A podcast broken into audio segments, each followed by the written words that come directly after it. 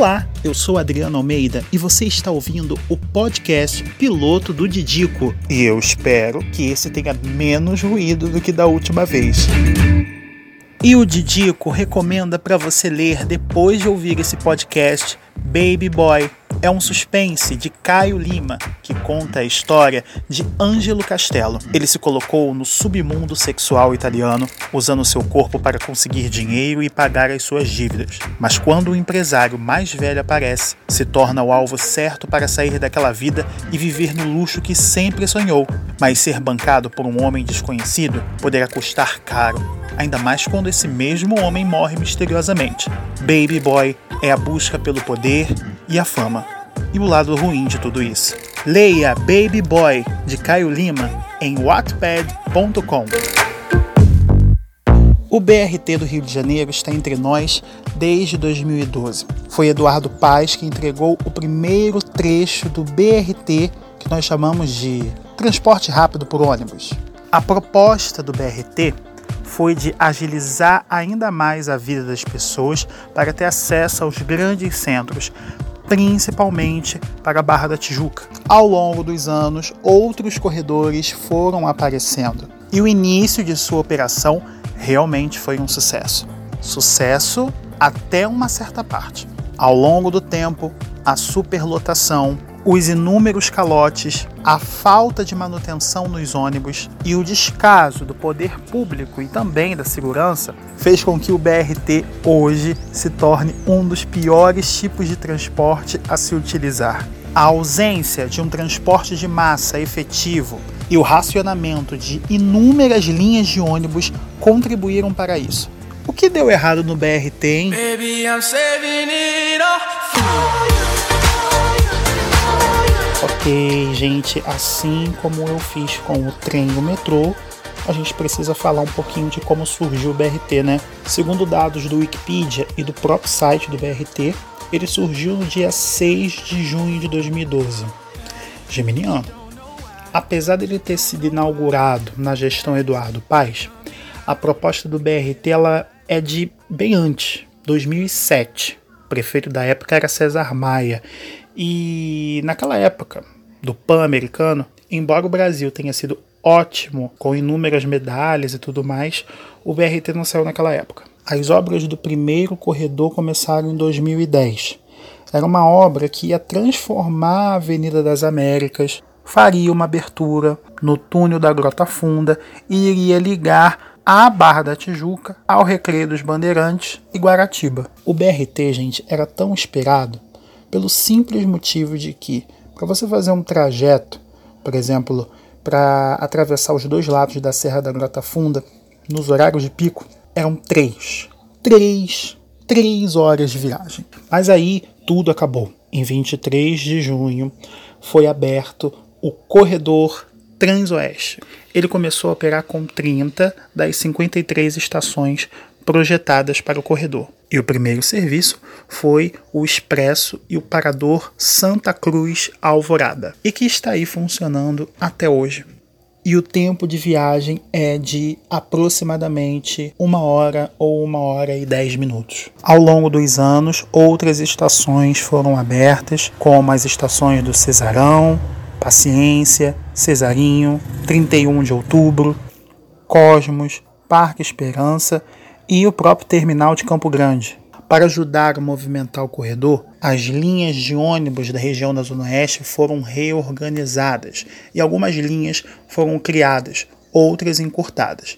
As criadas geralmente são chamadas de alimentadoras. Só o corredor Transoeste carrega 250 mil pessoas por dia útil e tem 74 estações. São 56 quilômetros de extensão. O segundo corredor criado foi o Transcarioca.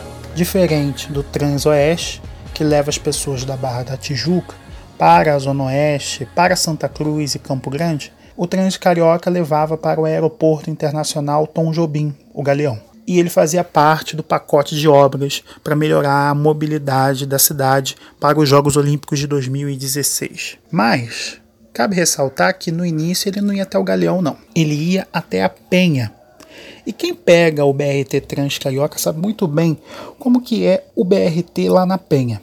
São duas estações separadas, projetadas para ser uma estação terminal. Hoje não é assim, mas aí eu falo mais para frente. O corredor Transcarioca iria fazer a conexão com o Transoeste no terminal Alvorada e iria passar por vias como a Ayrton Senna na Barra, a Cândido Benício em Jacarepaguá, a Edgar Romero em Madureira, a Vicente de Carvalho em Vaz Lobo e a Braz de Pina em Penha Circular e Penha. Mas calma lá. O primeiro serviço foi inaugurado no dia 2 de junho de 2014 e ligava o Alvorada ao tanque e funcionava entre 10 da manhã e 3 da tarde. Dois dias depois, foi inaugurado o serviço semidireto Alvorada Galeão, e esse eu conheço muito bem, porque por dois anos eu utilizei para poder ir para a faculdade. Ainda naquele mês, outras estações foram inauguradas e o serviço Alvorada Tanque passou a ir até o terminal Paulo da Portela, que fica em Madureira. No final de 2014, o restante das estações após a Penha foi inaugurada e aí, finalmente, o projeto foi entregue por completo, digamos assim. E outros serviços como o Fundão Alvorada, o Fundão Madureira e outros serviços foram colocados. São 47 estações em funcionamento. São mais de 450 mil pessoas viajando todos os dias úteis no corredor. O último corredor a ser inaugurado foi a Transolímpica. Esse serviço ligaria a Barra da Tijuca e o Recreio dos Bandeirantes a Deodoro e Magalhães Bastos. Esse corredor foi criado estrategicamente para poder conectar dois polos de evento dos Jogos Olímpicos e Paralímpicos de 2016, o Parque Olímpico da Barra da Tijuca e o Parque Olímpico de Deodoro. A princípio, ele foi inaugurado exclusivamente para uso para os espectadores e veículos de serviço dos Jogos Olímpicos puderam acessar as vias do BRT. Apenas depois, lá em agosto de 2016, esse corredor passou a operar comercialmente. Embora o projeto seja conectar Barra a Deodoro, a estação de Deodoro ainda não apareceu. E por enquanto, o serviço vai até Vila Militar. Há um serviço expresso que vai de Sulacap até o terminal Alvorada e Jardim Oceânico. Aliás, falar sobre o Jardim Oceânico é algo que eu posso falar daqui a pouco. Esse corredor tem três terminais, 18 estações e mais de 400 mil pessoas utilizam todos os dias úteis esse sistema. São 26 quilômetros de extensão. Ao longo do tempo, os serviços foram modificando, foi inaugurado um corredor até o Jardim Oceânico, que posteriormente faria conexão com o metrô, que já foi falado aqui inclusive, e parte dos serviços dos três corredores foram para o Jardim Oceânico, que se tornou um grande terminal, assim como o Terminal Alvorada, que é o principal.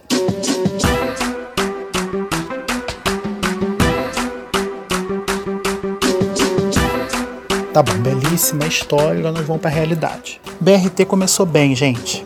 Eu mesmo utilizei o BRT lá para 2016, quando eu entrei para a faculdade. E olha, era um dos melhores serviços para mim. Era até rápido, pontual, a qualidade dos ônibus era razoável. E embora aquela época já vivia cheio, era ainda confortável estar dentro de um BRT e me dirigir até minha faculdade. As coisas começaram a piorar ao longo do tempo. E são diversos fatores que eu vou citar aqui. Mas antes eu preciso contar uma curiosidade.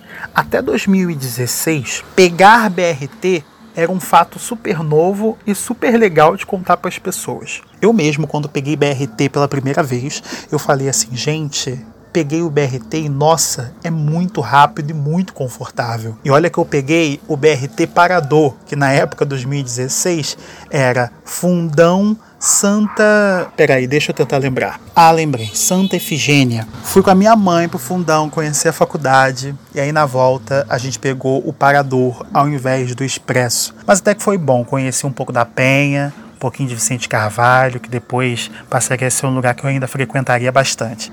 Para quem morava nos arredores das estações, não era nenhuma novidade pegar aquilo dali todo dia para se transportar para algumas partes da, da região, né? Mas para quem vivia longe, precisava dele para ir para o trabalho, era uma grande inovação o BRT. Quando eu falo isso, eu falo para o usuário, não apenas o busólogo, porque o busólogo ele vai achar muito bom, muito excitante, mas uma hora ele já se acostuma, né?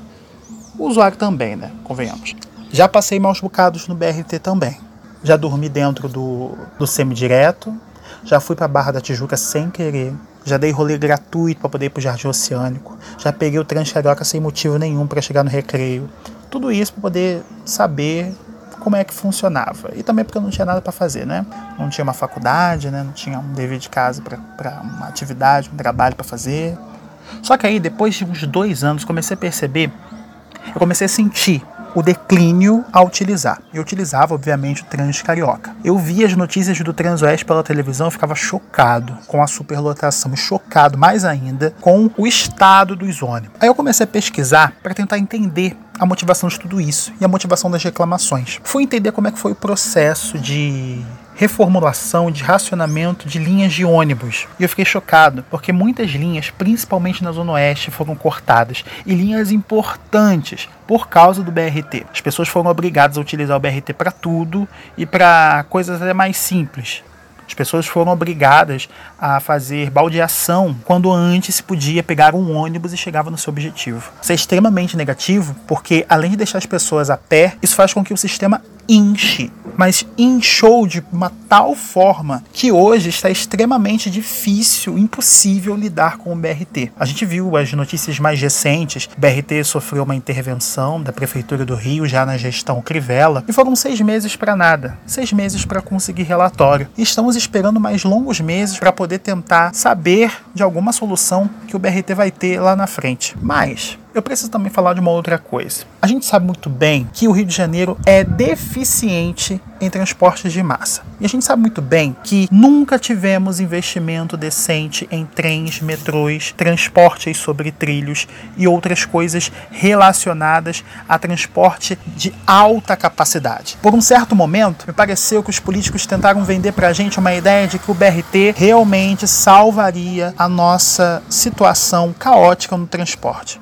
Pelo contrário, trouxe uma certa sensação de paz por um tempo e depois, com a alta demanda, não conseguiu suportar o tranco. Preciso também olhar um outro lado do BRT. O consórcio sofre muito com depredações, vandalismos, roubos e uma série de coisas relacionadas à falta de segurança. As estações transoeste do corredor ali próximo a Cesário de Melo ficaram fechadas por um bom tempo por causa da criminalidade, por causa do vandalismo. E aí, convenhamos, não é culpa do BRT e sim dos órgãos de segurança públicos. Sobre o vandalismo, cabe à população ter senso e educação, acima de tudo, né, para preservar os nossos patrimônios. Não adianta a gente receber alguma coisa, por mais ruim que ela seja, e a gente piorar ela depredando, quebrando, sem motivo algum. Eu não tô querendo aqui passar mão em empresário e tudo mais, mas eu acho que a gente precisa parar de ser animal e ser racional. Por outro lado, é necessário que o poder público, principalmente a Secretaria de Transportes,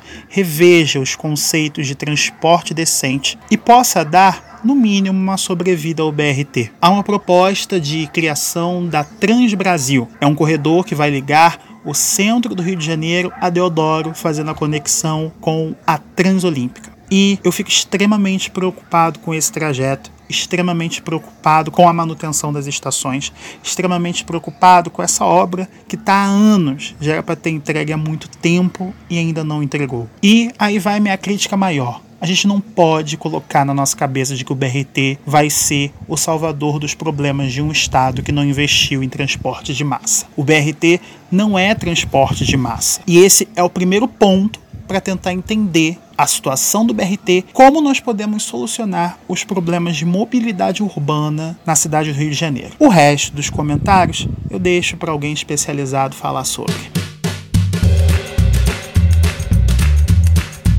Você pode mandar a sua crítica, a sua sugestão, o seu comentário e o seu elogio para o meu e-mail adrialmeidaufrj.gmail.com Você também pode me buscar no Instagram, me chama de Didico. Pode buscar lá que você vai me achar. Eu espero que você tenha gostado. Um grande beijo e até a próxima.